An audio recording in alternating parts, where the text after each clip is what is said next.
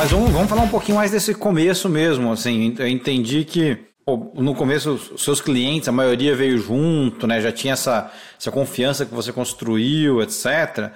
Mas assim, é, estamos falando também que você não se preparou, talvez assim, financeiramente pro, pro acho que tanto qual for, qual for financeiramente, qual foi a maior dificuldade? Foi na sua vida pessoal de você, enfim, né, tocar o dia a dia com, né, com as despesas hum, pessoais, etc. Ou foi o fluxo de caixa da empresa pelo modelo de negócio e aí, tipo, aquilo adicionou na, na, né, na complexidade pessoal? Sim, foram uh, os dois, na verdade, porque a gente tinha é, um mortgage, você tinha, a gente tinha, tinha uma casa na época, né? É, tinha comprado uma casa já há alguns anos. Então, eu, lógico, cheguei no banco e falei, olha, né? Abri a empresa, estou começando, quero uma linha de crédito, linha de crédito que fala, né? Acho que em Isso. Uhum. Uma é. linha de crédito porque eu estou começando, eu tenho algum dinheiro guardado, então eu queria ter uma ajuda e o banco falou assim, tá, você é novo, tudo bem que você tem um mortgage, né, você tem um financiamento com a gente, mas a gente pode te dar X, né, para ajudar. Só que, óbvio, você está crescendo. Eu tinha clientes, como eu falei, pequeno, médio e de grande porte. Então, eu tinha que ver o que, que eu podia fazer em termos de movimentação de carga. Porque se eu tivesse que, por exemplo, fazer um embarque que eu ia gastar 100 mil dólares, vai para movimentar um, uh, um embarque aéreo, né, que custa caro, ou marítimo, eu tinha que ver até quando eu podia ir, né, e até quando eu teria que pedir para o meu cliente, por exemplo, olha, é, e eles sabiam, óbvio, eles tinham um entendimento que eu estava começando.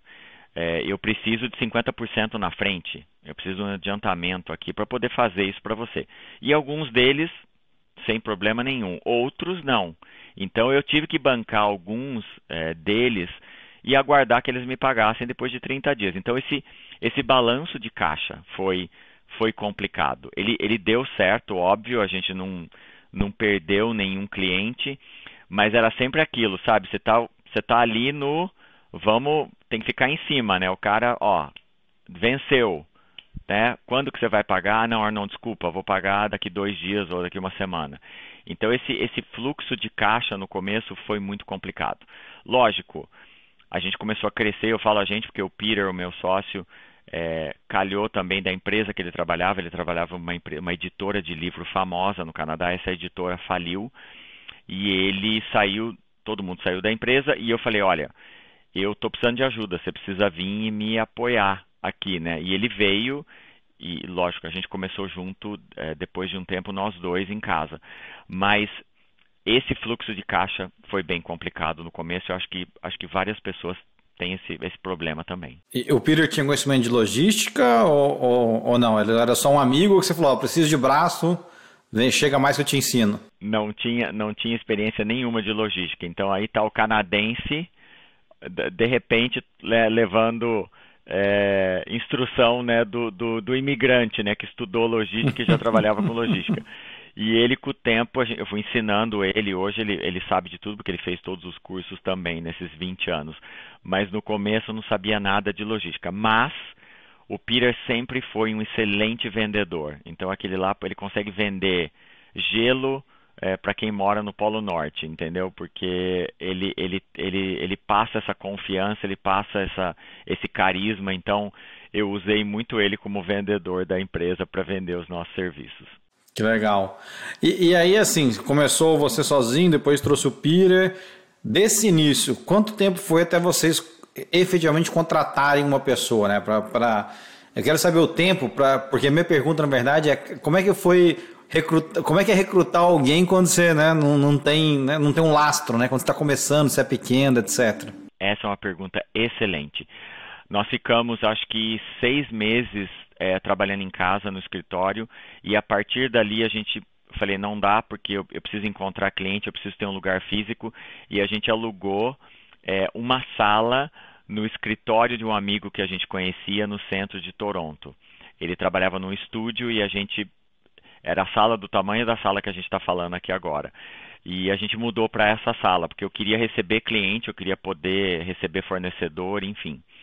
E logo depois disso, a nossa primeira contratação aconteceu é, justamente na maioria das contratações que eu já fiz até hoje. eu fui de volta para o meu college, para a minha faculdade que eu fiz, para o curso que eu fiz e contratei a primeira pessoa que se formou na mesma formação que eu tinha. E essa pessoa também era um imigrante no Canadá, ela, na verdade, era uma imigrante no Canadá, mais ou menos com o mesmo começo que eu tinha. Então, eu, eu, eu contratei várias pessoas no decorrer desses 20 anos se formando na faculdade que eu fiz e de outras faculdades em cursos semelhantes. Por quê? Já vamos entrar nisso, porque eu sempre. Primeiro, a questão financeira. Óbvio, eu não tinha condição de contratar uma pessoa que já estava no mercado há 10 anos ou 20 anos em logística para trabalhar para mim. Eu não ia ter condição de pagar o salário dessa pessoa. Mas eu sempre acreditei em dar chance para o novo imigrante como eu fui dado a chance para mim. Então, por que não voltar no meu college e contratar alguém que está se formando, que precisa de ajuda, que precisa dessa experiência? E sempre deu certo. Então nós hoje a gente é chamado de uma mini Nações Unidas, porque eu tenho gente do mundo inteiro trabalhando para mim e junto acho que a gente fala umas 10 ou 15 línguas. E o Peter é o único canadense nascido no Canadá, na empresa inteira. Então é um orgulho você é, dar chance para um novo imigrante, uma pessoa que está chegando, que eu sei o perrengue que eles passaram, como, como chegar nesse país, procurar emprego e, e ensinar ou dar apoio para essa pessoa crescer junto com a Melo Rock Logistics, claro. Bacana.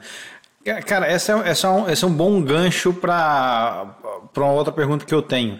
Eu li, acho que foi, eu li, nesse, eu li outro dia que o Canadá está incentivando na ida de imigrantes. Acho que tem 1,4 milhões de vagas em aberta aí no Canadá que eles não estão conseguindo fechar e estão incentivando né, imigrantes aí para o Canadá. É um país que tem uma demanda de mão de obra né, grande, né? a população está envelhecendo, etc. É, como é que, né, acho que duas perguntas. Uma, como é que o, o país, como é que o Canadá trata o imigrante? Deixa eu começar por aqui. Nossa, é, pergunta excelente. Eu acho que o Canadá trata o imigrante muito bem. Muito bem. E uma coisa, bom, a gente pode falar disso por horas, mas é, essa é a minha experiência. É, o, o Canadá tem um respeito muito grande pela diversidade das populações que vivem aqui. Então, as populações, uh, uh, os, as, os, os, backgrounds, uh, as, as, as, diferentes etnias né, que a gente fala, uhum, vivem. Uhum. muitas vezes a gente tem o bairro grego, a gente tem o bairro português, italiano, o bairro chinês, mas, diferente talvez de outros países, essas culturas elas se me me mesclam com a cultura canadense. E o canadense é interessado em diversidade. Em, então o canadense vai jantar no bairro chinês, vai no grego, vai, entendeu? Não existe essa coisa que, ah não, eu moro no bairro chinês, eu sou chinês, então eu não me misturo com italiano ou com português. Eu, eu não vejo isso aqui nunca, né? Então o Canadá trata-se muito bem o imigrante. Por quê? Porque ele entende que o Canadá que tem, vai, eu vou exagerar aqui, 40 milhões de habitantes, é a nossa população geral. Se você, se você olhar o tamanho do Canadá, não é nada, né, pela, pelo, pelo que a gente precisa. E para você ter uma ideia também, por exemplo, a cidade de Toronto atende é, diferentes culturas. Se você precisa ir no médico, no fórum, enfim, você pode. A, a cidade de Toronto oferece 185 línguas na qual uma pessoa pode requisitar um tradutor. Então, se eu não, se eu não falo inglês e eu preciso ir no médico é, e eu falo português, eu posso pedir que alguém, um tradutor em português, vá comigo no médico para poder traduzir para mim a minha consulta, porque a gente tem uma a, a, o nosso sistema de saúde aqui é público, né? É um grande SUS, né? Vou comparar. Então nós não pagamos para ter um médico ou ir no médico ou ir no hospital. Então, existem serviços no Canadá inteiro que são pagos pelo governo. É, então, aí por aí você vê como que o imigrante é, é tratado de começo. Tem outros benefícios óbvios, mas eu acho que por aí já é um grande exemplo. Legal. A gente pode aprofundar um pouquinho mais nessa, nessa discussão, Arnon, porque assim, esse, quando eu vi essa notícia, eu, eu postei no LinkedIn e, e aí, assim, cara, foi o post que eu coloquei que acho que mais bombou no último ano, assim, mais de 25 mil interações, mais de 30 reposts, etc. E recebi um monte de pergunta que, honestamente, eu não estava preparado para responder, né? Porque, de novo, não vivo no Canadá. É, então, acho que assim, uma das perguntas que, né, que eu recebi foi assim: ah, eu, como eu faço, como que eu faço para ir? Né? Então, assim, de novo, alguém que está lá no Brasil e tem esse, né, tem esse sonho, leu, né, viu essa matéria, enfim, tem esse desejo de morar no Canadá, como, como você teve um dia. Que dica você daria para essa, essa pessoa se preparar? Né? O que, que ela tem que fazer? Ótima pergunta. Eu acho que tem três partes nessa resposta. Lógico, eu não sou um consultor de imigração, tá? Eu quero deixar bem claro. Disclaimer é, feito, nem eu. Disclaimer feito, exatamente. Porque isso é muito perigoso, eu acho. Tem gente dando conselho na internet e tal. Eu vou falar da experiência que eu tenho com outros colegas e amigos e a comunidade brasileira aqui no Canadá, que eu sou muito ligado a eles, eu escuto muita coisa, né? Eu assisto muita coisa. Então, vamos lá. Se você está no Brasil, é, a maneira padrão para se vir é, para o Canadá e de, uma série de fatores, a sua idade, se você é casado, se você tem faculdade, se você está num ramo que o Canadá tem uma pontuação alta para você vir já como imigrante. Então existe o site do governo. Ou seja, pesquisa isso, né? Porque às vezes o cara trabalha, né? Vou chutar, o cara é engenheiro mecânico, mas o Canadá não está não tá precisando de engenheiro mecânico, está precisando de gente, está precisando de médico, né? Então, com isso, isso fica disponível no site do governo do Canadá, né? Sim, na, na, na imigração canadense eles têm todos os critérios para quem está no Brasil, por exemplo. Então você entra lá e você vê que, como você falou, é enfermeiro, vamos dizer, é, um, é uma, uma, posição que a gente sempre escuta que tem uma necessidade grande. Então você é formado enfermeiro no Brasil, você está num parâmetro de idade, enfim, você tem uma escolaridade. O site do governo canadense ele tem uma régua, eu vou chamar de régua, que você vai colocando o que você tem. E eles te dão uma pontuação. Então tem gente que vem do Brasil, aplica no Brasil, faz aplicação no Brasil, ele conta uma pontuação e o governo chama essa pessoa. Então o que, que acontece? Você vem já do Brasil com o seu Permanent Resident Status. Então você já vem como residente permanente. Então você chega aqui basicamente com todos os direitos, né? Você já chega com, você já pode trabalhar naquela área, você tem assistência de saúde, é, você, lógico, você vai procurar um lugar para morar, enfim. Então você já vem do Brasil dessa maneira. Essa maneira não é uma maneira tão fácil. Não estou dizendo que todas elas são fáceis ou difíceis, mas essa é uma maneira que envolve uma, uma espera maior, óbvio, né?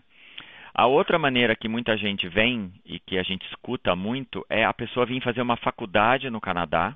Então ela, ela é formada no Brasil já em alguma coisa, então ela, ela, ela vai ver uma faculdade aqui um college público que a gente fala. O que, é um college público? É um college que tem um, um funding, ele tem um financiamento do governo e é acreditado pelo governo também. O Seneca, por exemplo, o college que eu fiz, eles chamam de um college público. Só que é um college, é, é, é todas as nossas faculdades e, e, e, é, e, universidades, elas são pagas, tá? Não é que nem no Brasil que tem faculdade federal que você não paga para estudar. No Canadá não existe isso, tá? Então, a pessoa vem fazer um curso e talvez uma especialização, talvez ela já é formada no Brasil e ela vem aprofundar. E uma vez que você se formou, você chegou a fazer, entrar na faculdade aqui, o governo permite que você já comece a trabalhar para contar pontos para depois que você terminar o seu curso, você vai entrar no mercado de trabalho. Então, você entrando no mercado de trabalho, você vai poder, de novo, uma, vai contando pontos. Fiz faculdade, estou no mercado de trabalho. Esse, esse emprego que eu tenho, é, quer que eu fique com eles, né? Pós o meu contrato, enfim. Tudo isso é levado em consideração para você aplicar para os sistemas de imigração que existem, você já estando dentro do Canadá.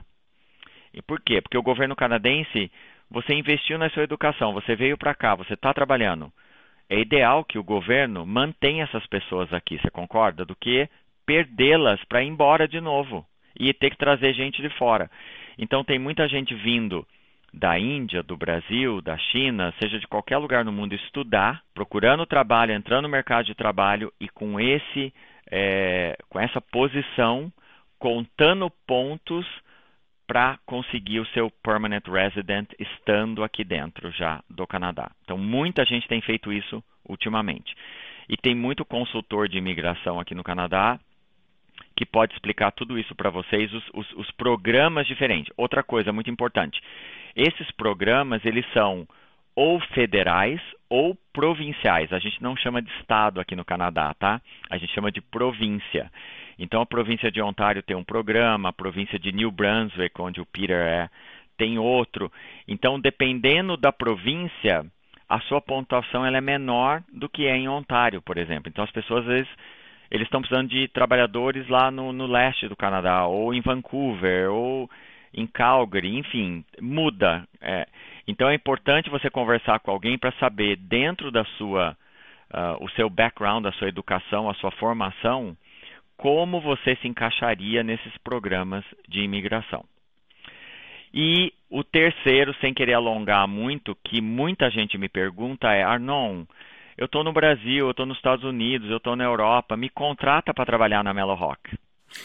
né? A pessoa já trabalha em logística e ela quer que eu traga ela para é, trabalhar para nós. Essa maneira é uma das maneiras mais difíceis de você emigrar para o Canadá. Por quê? Porque a empresa que vai te contratar, no caso já aconteceu com a gente, ela tem que provar que você é o único profissional disponível aqui que eu possa contratar. E eu tenho que gastar dinheiro para anunciar a sua posição durante quatro meses no Canadá inteiro, provando para a imigração canadense que você é o único profissional que eu achei. E é muito complicado, porque a gente sabe que tem faculdade de de logística aqui, tem gente que tem experiência, já está trabalhando. Então, Melo Rock, por que, que você não pode contratar o cara aqui que está procurando emprego? Você tem que trazer alguém do Brasil, dos Estados Unidos. Então, é, é, é muito mais difícil, tá? Não estou falando que não é possível, mas o investimento que a empresa tem que fazer em tempo, em dinheiro, para contratar um estrangeiro é muito maior do que eu faria procurando alguém localmente. Não, excelentes pontos, Obrigado por entrar em detalhe, cara. É, desculpa se a explicação foi muito longa, mas é, é, é importante. Não, mas é, é, é, importante, é, exatamente, é importante, porque assim, muita gente tem, né, tem o desejo de morar fora e às vezes não entende as, as implicações, né, às vezes não entende como chegar, e às vezes pega a mala, né, tem, de vez em quando dá certo. Você é um caso que deu certo. Pegou sua mala, foi embora e, e depois de 20, 30 anos, né? Está estabelecido, etc. Mas tem gente que, enfim, não, não se adapta, não está preparado, etc. Então, eu acho que é, planejamento é fundamental, né? Entender bem como funciona a legislação, o país é fundamental. Não, não, com certeza. E outra coisa antes que eu esqueça de falar. Às vezes a pessoa olha Toronto, olha Vancouver, Montreal, que são centros grandes né, no Canadá, centros importantes comerciais, mas o Canadá é um grande país que também tem faculdades e universidades maravilhosas em outras províncias, né?